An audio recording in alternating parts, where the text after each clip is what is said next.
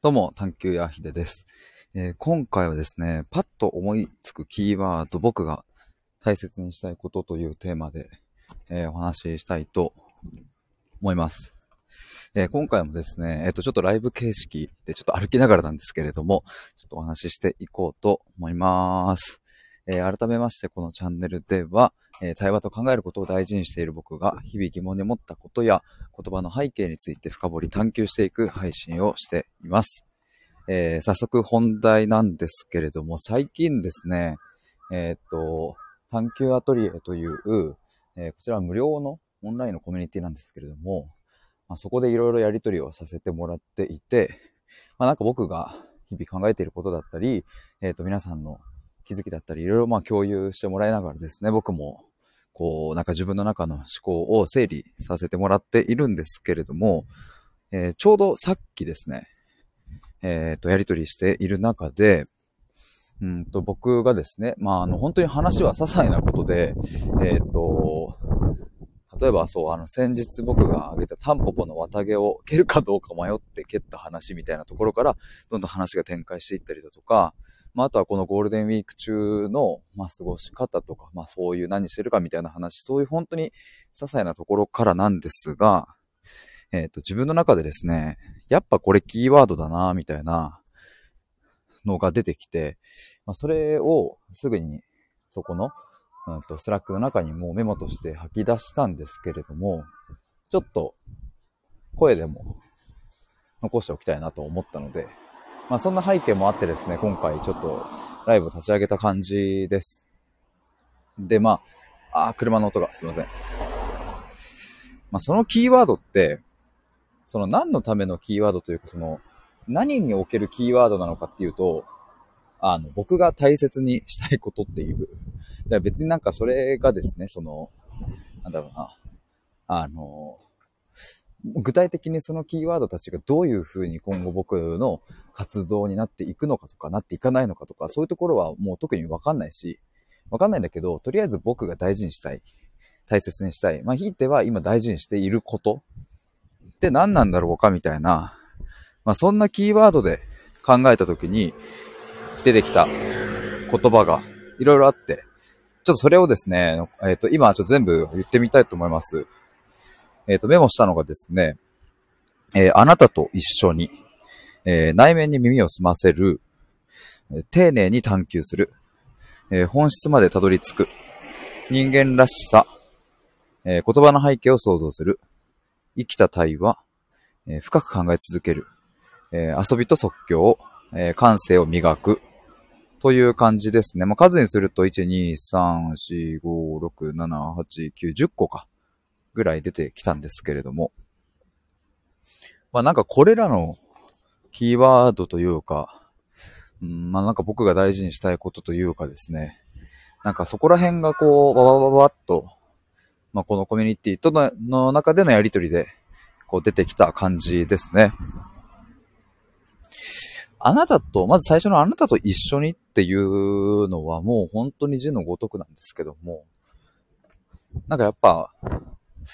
一対一というか、なんというか、うんうん、僕とあなたっていう関係性でいたいっていうことですね。つまり、そうだな。まあ今聞いてくださっている方の中には、母親でいる人や父親でいる人や、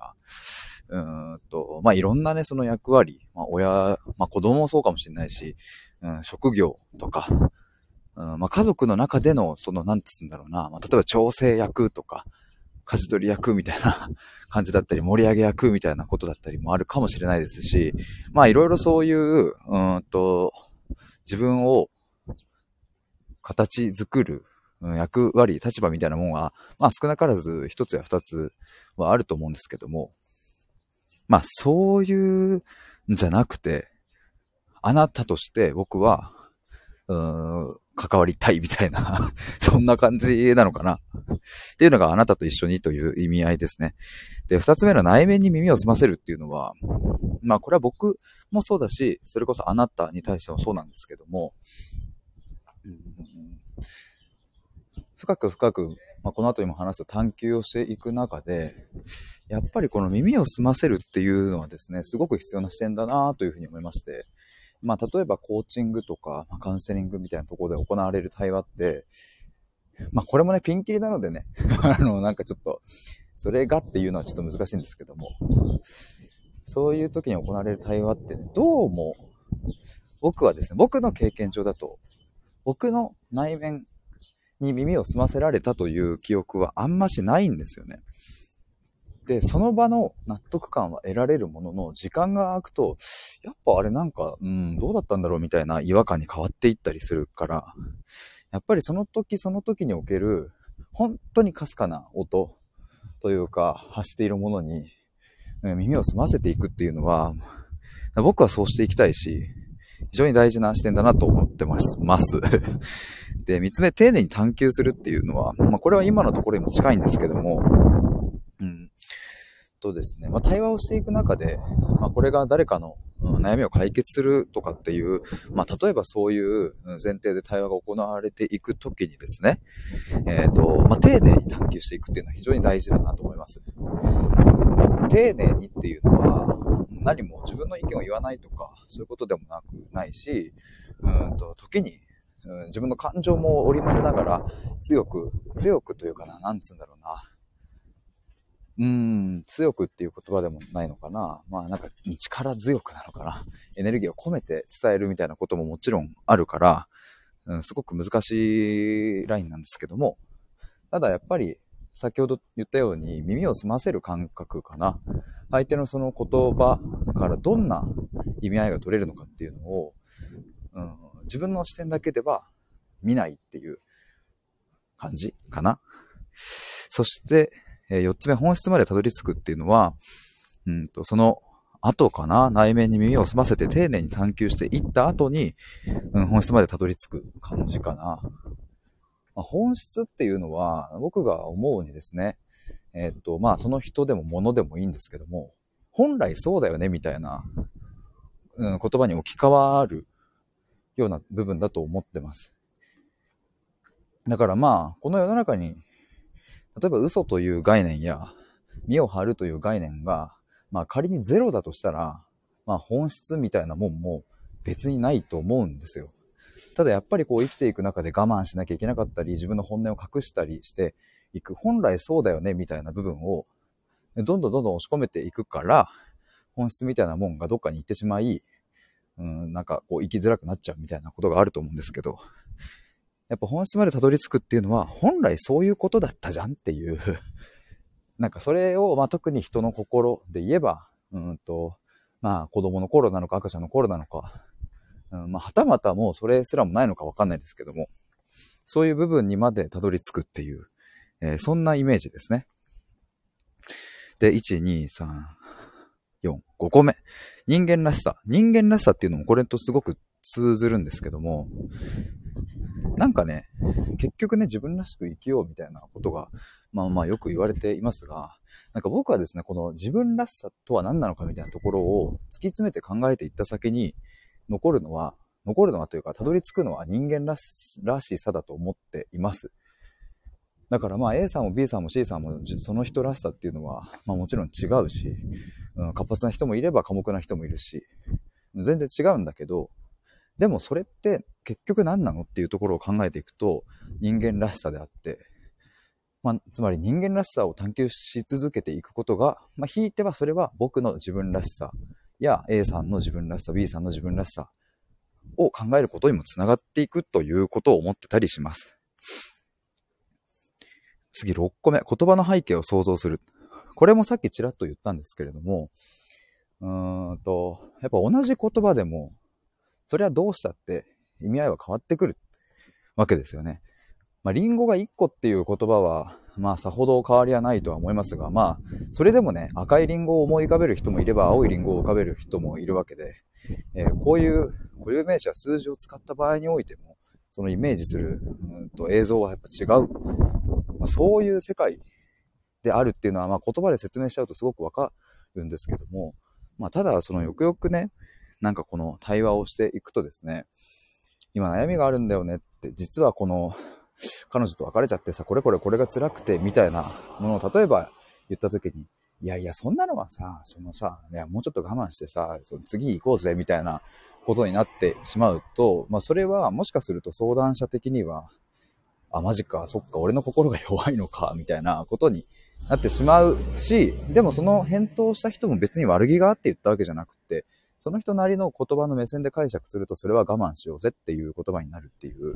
だからここの両者に別になんかどちらも悪気はないんだけども、この言葉の背景を想像しないがゆえに、やっぱりそこにコミュニケーションにズレが生まれちゃうよなっていうのはあるので、僕はここをすごく大事にしていきたいと思っています。次7個目、生きた対話。これもですね、まあ今の言葉の背景を想像するっていうところにつながるっちゃつながるんですけども、ぱ決めつけがあったりとか、うん、あとは予定調和的な対話。まあ、もはやそれは対話と呼ばないというところもあるんですが、なんかそれって僕としては、うん、あんまり味わい深くはないなと思ってます。まあ僕もですね、なんかその、じゃあ、なんか、その生きた対話しかしませんみたいな、そういう極端なものではなく、うんと、なんだろうな、無駄話も大好きだし、しょうもない話も大好きだし、うんと、なんか、なんだろう、そういうわちゃわちゃ楽しむのもすごい大好きなんですけど、まあ、僕が、まあ、その仕事や活動として関わるみたいなところの文脈で言ったら、生きた対話をしていきたいなというふうに思ってます。次が8個目かなが深く考え続ける。これはですね、ちょっとこう、毛色が変わるかもしれないな。うんと、まあ、今までの、ここまで7個目までは、まあ、割と他者と関わるっていう中での僕の大切にしたいことですが、深く考え続けるっていうのは、まあ、これは一人でみたいなところが大きいかなというふうに思いますね。うんと、まあ、例えば今僕がこうして配信しているのもですね、本当に思いつきで、えっと、浮かんできたキーワードをバーッとコミュニティに書き出し、そしてそれを思いつきで今ライブ配信でバーッと喋っているので、別に何もこの話す言葉を決めてないんだけど、ただここに吐き出せているこの瞬間に僕は考え続けられているなとも思うんですけど、まあ、こういうことをストップしてしまうとですね、やっぱり、うん、対話にしろ、何にしろ、うんと、アップデートしていかないし、なんかそれはやっぱり先ほどまで言っていた言葉の背景を想像するだったり、丁寧に探求するっていうところがおろそかになってしまうと思っているので、うん、対話も考えることも、まあ相互に関係し合っているし、でもやっぱり考えることをやめてしまえば、対話することもどんどん、うんと、なんか落ちていくような感じもするので、ここは大事にしていきたいなと思っています。次、9個目。遊びと即興っていう話なんですけど、まあこれもどちらかといえば一人の視点なのかなと思いながら、まあこれは両方入るかな。それと、まあ、うん、複数人、1対1じゃなくて、複数人の中でもこれは大事な視点かなと思います。まあ遊びっていうのは、うーん、なんかカラオケに行って遊ぶとか、ディズニーランドに行って遊ぶとかっていう遊びも遊びなんですけども、まあ、それはその上で、まあ、ちょっと違う視点というか、まあ、なんだろうな。まあ、例えば、ちょっと前に僕が、ラジオ名をですね、重軽石秀丸の深掘りボンバイエとかって言って、なんかマジふざけてやってたんですけど、なんかそういうのもある意味ではすごく僕にとっては遊びで、えっ、ー、と、あの時はですね、チャンネル名どうしようかなっていうのを迷っていたんですよ。で、チャンネル名迷っていた時に、うんと、まあ本当にノリと勢いで変えてみたわけですけど、ああやってなんかちょっと遊んでみることでですね、なんか今までやったことのないチャンネルのタイトルコールだったり、あとは、そうだな、なんか重軽石秀丸っていうなんか謎のキャラクターを生み出してみたりとか、なんかああいうのってなんか遊んでみなきゃやっぱ生まれてこないし、でもあれをやったからこそ、一旦その遊び側に針を振って、今なんかこうして探求やヒデみたいな、まあ、割と自分的には、あ、ここら辺でいいのかもみたいなところが分かってきましたが、やっぱりあれって遊ばないと、うん、こうはなんないよな、みたいなところもあったりして、で、それも、うんと即興性っていうのがやっぱ大事で、なんか台本のある遊びはもうもうそれももはや遊びではないという、うん、つまりなんかあれですね、えっと、鬼ごっこをしている時って、右に行くか左に行くかなんて、その子供の走る方向なんて、えっと、別に考えてなくて、多分本当に直感的に右に逃げろ、左に逃げろ、みたいな感じで鬼も追っかけていくわけですが、まあ、その感覚ですね。花から右に行くことが決まっている鬼ごっこなんてもはや鬼ごっこではないみたいな。だからまあそういう即興性であることが、まあさっきの重軽石秀丸にしかり、すごく大事なポイントかなと思っております。で、最後10個目、感性を磨くっていうところですね。まあこれもね、あの、今言ってるところとも近い空もあり、まあちょっと違う視点から話すと、やっぱりえっ、ー、と、僕もこんなまあ発信を続けていると日々触れるものは財布だったり、まあ自分のサイトだったり、うん、まあツイッターやインスタだったりみたいな感じで、まあ目に触れるものとかも結構固定化されちゃっているなと思うんですね。えー、でもこの前、えっ、と、僕の大学時代の友達で、えっ、と、今は会社に、会社員をしながら、えっ、と、デザイン学校に通っているみたいな友達がいて、その子がですね、えっ、と、この前個展を、その、デザイン学校の卒業プレゼンみたいなので、個展を開くみたいなので、ちょっと行ってみたわけですよ。で、そこはもちろんデザイン学校なので、まあ、これからを活躍する、